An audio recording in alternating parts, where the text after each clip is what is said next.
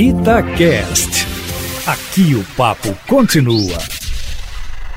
Você acreditaria se eu dissesse que a gente está ganhando em número de mortes no Brasil? Pois estamos. Com essa história de quarentena, os acidentes de trânsito despencaram, assim como os homicídios. É bom a gente pensar nisso, porque a gente trabalhando em casa tem menos fluxo de trânsito e menos oportunidade de haver um acidente com morte. Então, talvez saiamos dessa aprendendo que muitas atividades podem ser feitas em casa com maior produtividade, maior rapidez, sem que percamos tempo no trânsito. Ao mesmo tempo em que a gente já tem uma dica aí sobre homicídio, olha, não, não enchendo o boteco de gente com a cara cheia de álcool, não vai dar briga e não vai dar morte. É bom a gente pensar nisso. Outra coisa que a gente precisa pensar é na proteção dos nossos agentes de saúde. Estamos muito mal protegidos. Se a gente olhar um coreano do sul, um médico coreano do sul vestido como se fosse um astronauta e um nosso apenas com luva e uma máscarazinha, aqui em Brasília, por exemplo, um médico já esteve na UTI,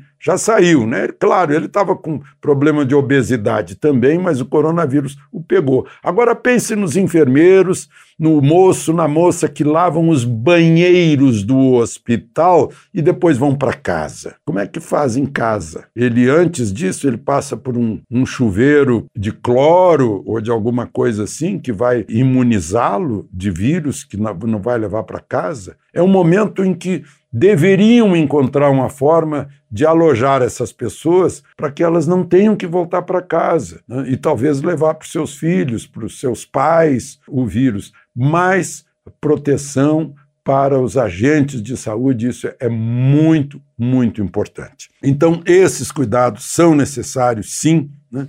Ao mesmo tempo, a gente tem que tomar uh, providências para que a economia não pare, senão o que vai acontecer? A China não vai nos indenizar, certamente, por ter espalhado esse vírus para o mundo inteiro. Não vai. Então a gente vai ter que criar mecanismos. Né? É bom a gente pensar nisso. É um desafio para todos nós. E eu tenho certeza de que nós vamos encontrar o caminho e vamos vencer.